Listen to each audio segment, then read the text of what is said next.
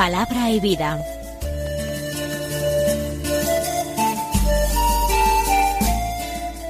Con el padre Manuel Horta desde Sevilla.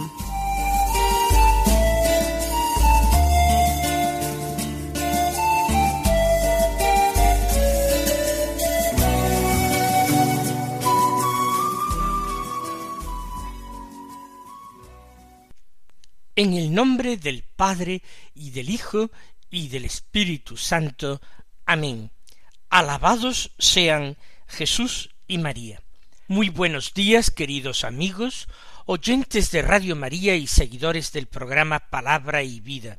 Hoy es el viernes de la décimo novena semana del tiempo ordinario. Un viernes que es 12 de agosto. Y este día nos trae la memoria de Santa Juana Francisca Fremiot de Chantal, una santa francesa del siglo XVI. Nació en Dijon, Francia, el mismo sitio donde había nacido San Bernardo, en el año 1572. Se casó con un hombre noble y piadoso, el barón de Chantal, con el cual ella tuvo seis hijos que educó cristianamente. Cuando quedó viuda, ella se entregó a una vida de piedad y de caridad. Su director espiritual, San Francisco de Sales, fue modelando este alma privilegiada. Y bajo su influjo y con su consejo, Juana Francisca fundó la Orden de la Visitación de Nuestra Señora. Las monjas visitandinas o monjas salesas, que también así se llaman estas monjas. Un instituto de vida contemplativa, pero impregnado de aquella suavidad que Francisco de Sales ponía en todas las cosas que inspiraba. Murió santamente en el año mil seiscientos cuarenta y uno después de haber gobernado su orden. Vamos a comenzar meditando el Evangelio que se proclama en la liturgia de la palabra de la misa de hoy, según San Mateo, capítulo 19, versículos 3 al 12. Dice así, en aquel tiempo se acercaron a Jesús unos fariseos y le preguntaron para ponerlo a prueba, ¿es lícito a un hombre repudiar a su mujer por cualquier motivo? Él les respondió ¿No habéis leído que el Creador en el principio los creó hombre y mujer y dijo Por eso dejará el hombre a su padre y a su madre y se unirá a su mujer y serán los dos una sola carne? De modo que ya no son dos, sino una sola carne. Pues lo que Dios ha unido, que no lo separe el hombre. Ellos insistieron ¿Y por qué mandó Moisés darle acta de divorcio y repudiarla? Él les contestó Por la dureza de vuestro corazón os permitió Moisés repudiar a vuestras mujeres. Pero al principio no era así. Pero yo os digo que si uno repudia a su mujer, no hablo de unión ilegítima, y se casa con otra, comete adulterio. Los discípulos le replicaron si esa es la situación del hombre con la mujer, no trae cuenta casarse. Pero él les dijo no todos entienden esto, sólo los que han recibido ese don. Hay eunucos que salieron así del vientre de su madre, a otros los hicieron los hombres, y hay quienes se hacen eunucos ellos mismos por el reino de los cielos. El que pueda entender, que entienda. Principalmente la enseñanza del Evangelio de hoy va en la misma línea y parte de nuevo de una pregunta formulada por los enemigos del Señor. En este caso no son los discípulos, son los fariseos los que quieren poner a prueba a Jesús se encuentran impacientes, nerviosos, porque quieren conseguir ya la prueba definitiva que podría ser esgrimida en público contra Jesús y apartar de Jesús el cariño, la simpatía, la popularidad de las gentes, y de esta manera poder disponer de él y eliminarlo. Los fariseos de esta manera formulan una pregunta. Se trata de una cuestión que es debatida en las distintas escuelas rabínicas. Siempre en la respuesta de Jesús se podrá encontrar un argumento para decir que Jesús es una persona de extraordinario rigor y que no tiene en consideración a las mujeres, o por el contrario decir que Jesús es extraordinariamente laxo y no da al varón la primacía que parece que la palabra de Dios le otorgaba. Le dicen a Jesús si a un hombre le es lícito repudiar a su mujer por cualquier motivo. Fíjense que el tema que están planteando a Jesús no es el tema de divorcio sí o divorcio no. Este divorcio, este repudio, estaba permitido en la ley de Moisés. Por tanto, no le están diciendo al Señor si está o no permitido. Están preguntándole acerca de los motivos que harían lícito este divorcio. Porque aquí las distintas escuelas rabínicas divergen. Unas son mucho más estrictas, son más tradicionales, y exigen causas verdaderamente serias para que alguien se pueda divorciar de su esposa. Por ejemplo, que haya incurrido en adulterio. En este caso, además, la ley de Moisés más estricta ordenaba la condena a muerte de la parte adúltera, aunque en tiempos de Jesús esto ya no se aplicaba. Otras escuelas eran más liberales y permitían al hombre divorciarse de su esposa por cualquier motivo que a él se le antojara de peso o que para él tuviera importancia. Y en este punto podría ser que a la esposa se le hubiera quemado en alguna ocasión la comida y que ésta no estuviera sabrosa por una distracción, por un despiste, por una falta de habilidad, una torpeza de la mujer, esto sería motivo suficiente para el repudio de la mujer. Por tanto, ¿a qué línea se adscribe el Señor? ¿A la línea más rigurosa, más restrictiva, o a la línea más liberal, más permisiva? Por cualquier motivo es lícito y aquí viene la respuesta admirable del Señor que los deja verdaderamente descolocados. Porque Jesús argumenta a partir de la palabra de Dios a ellos que son doctores de la ley, para dejarlos en evidencia. ¿No habéis leído que el Creador en el principio los creó hombre y mujer? Lo habéis leído en el libro de la Torá, en el libro de la ley, concretamente en el Génesis. Lo habéis leído seguramente. Y el Creador les dijo a la primera pareja humana, por eso dejará el hombre a su padre y a su madre, y se unirá a su mujer, y serán los dos una sola carne. Esto se trata de una enseñanza de Moisés, o de una enseñanza de Dios dada a través de Moisés. Ciertamente Adán ni Eva no tenían un padre ni una madre humanos, no tenían que abandonar padre y madre para unirse a su esposo, a su esposa. Sin embargo, esto se da como ley para Israel.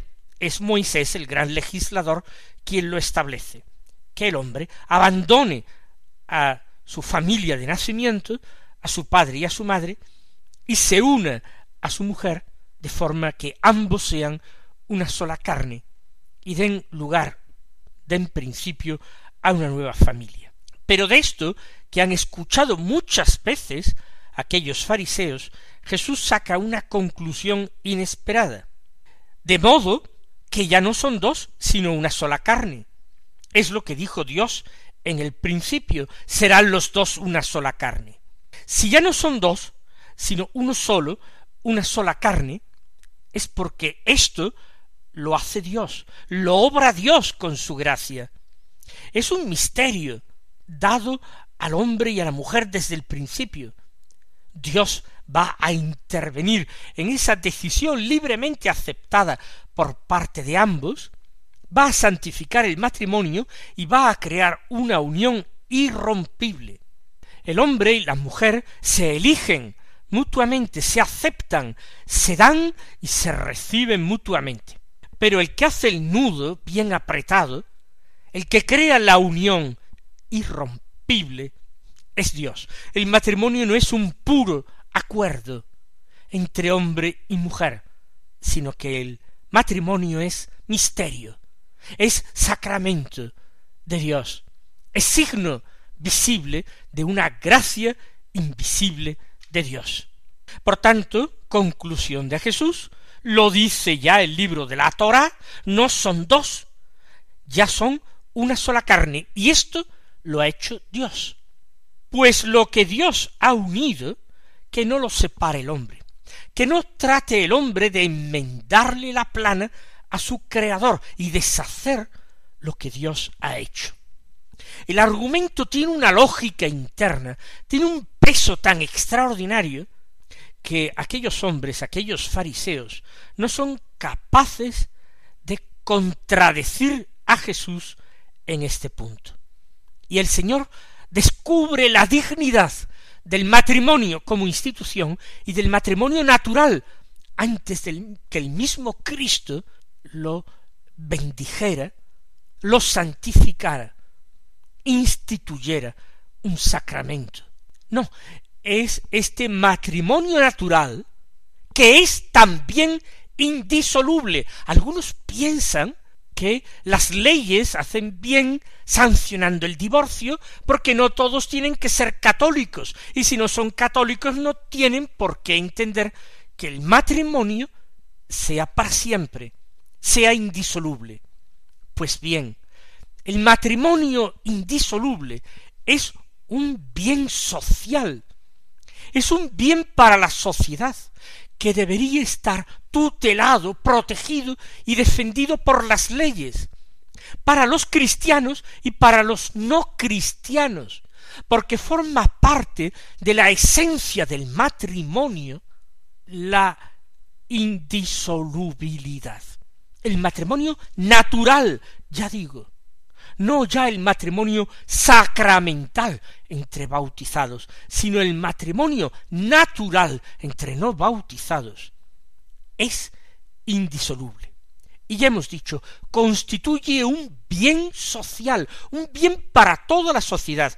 Por eso tendría que ser sancionado, protegido, tutelado por el poder civil.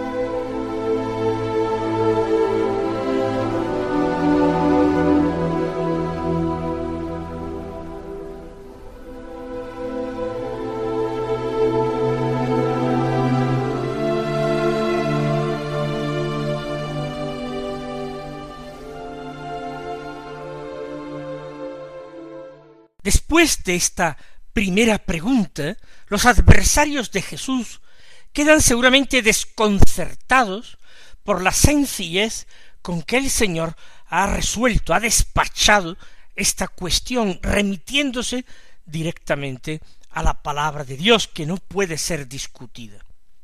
Sin embargo, no por ello se dan por vencidos.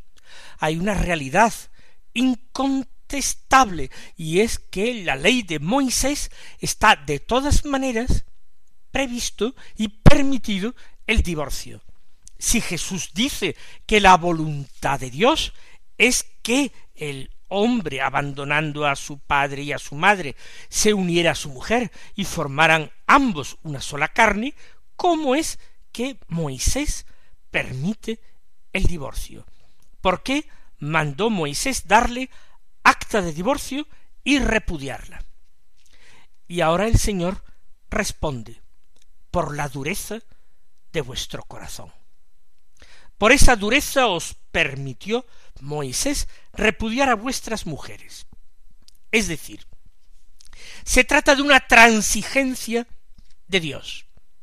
Dios lleva adelante la historia de la salvación de acuerdo con unos ritmos, de acuerdo con unos pasos, de acuerdo con una pedagogía particular, educando poco a poco al hombre, a través de la ley, a través de los profetas, para culminar en la plenitud de los tiempos con la enseñanza de su Hijo único. Pero Dios, precisamente por seguir este modo progresivo en la revelación, en el descubrimiento de su voluntad al hombre, deja entrever al hombre recto, al justo, cuál es su voluntad. Pero se limita simplemente a poner unos límites para que el hombre pecador, para que el hombre malvado no los traspase. Dios condesciende con la debilidad del hombre, que tiene que ser educado en la historia a través de la historia.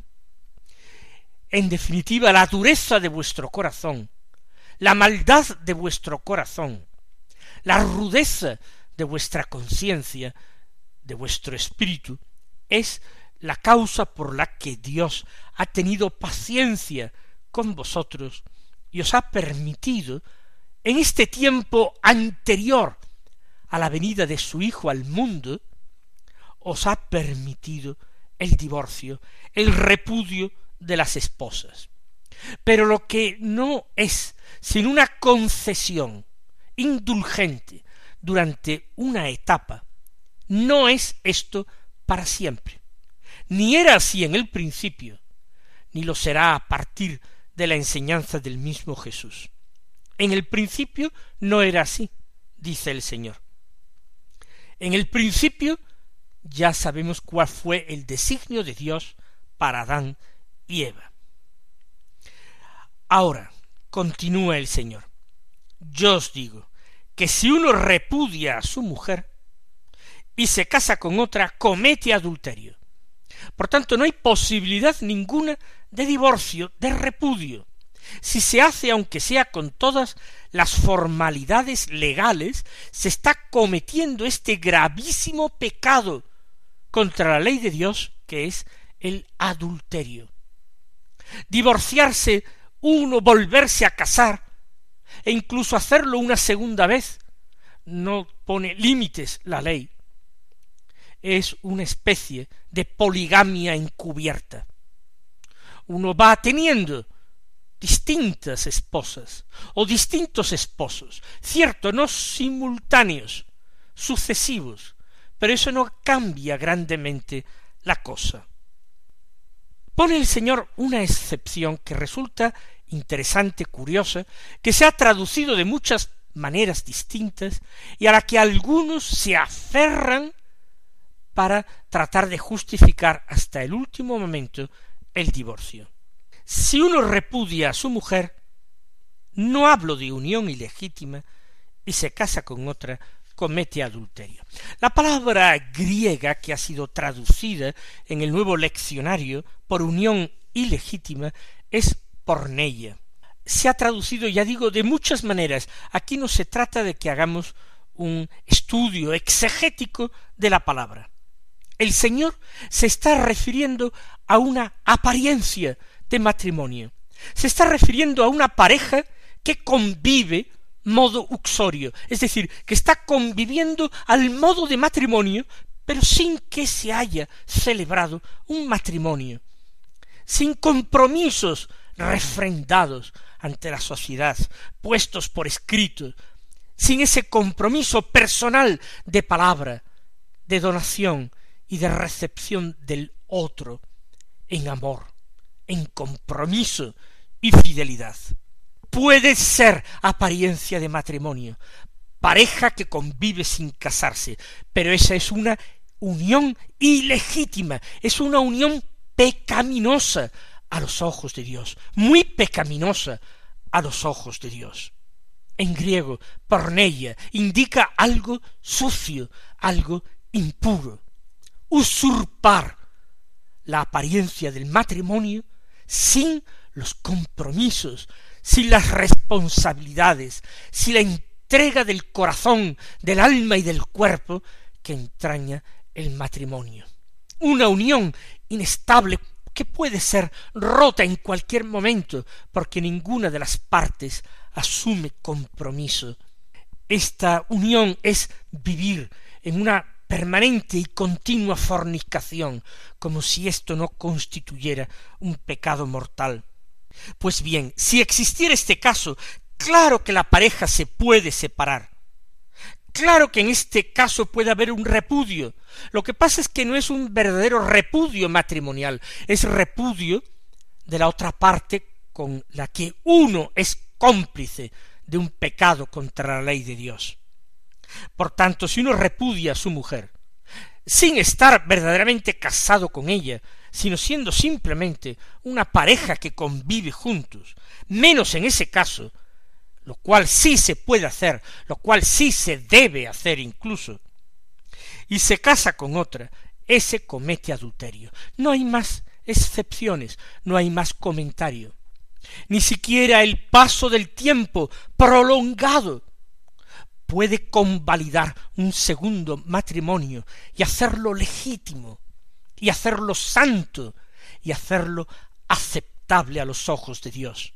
El Señor lo dice con una claridad que no deja lugar a equívoco. Comete adulterio. El Señor no dice que es una situación irregular, no dice que es un acto ilegítimo. El Señor dice que es un pecado grave contra el decálogo. Comete adulterio. Y si vamos nosotros al decálogo, vemos que es uno de los pecados que considera la ley de Dios más grave.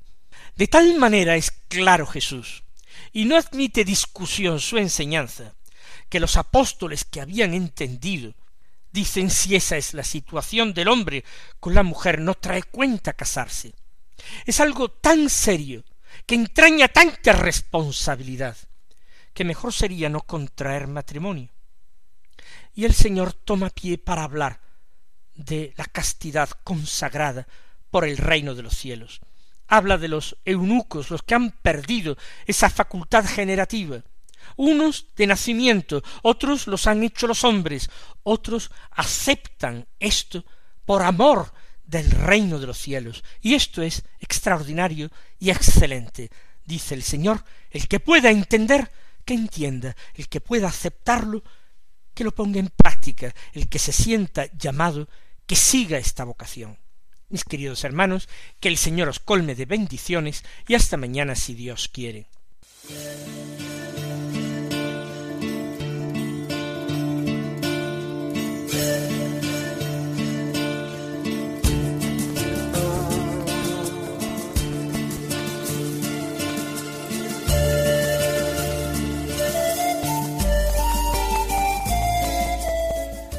Concluye Palabra y Vida, un programa dirigido desde Sevilla por el Padre Manuel Horta.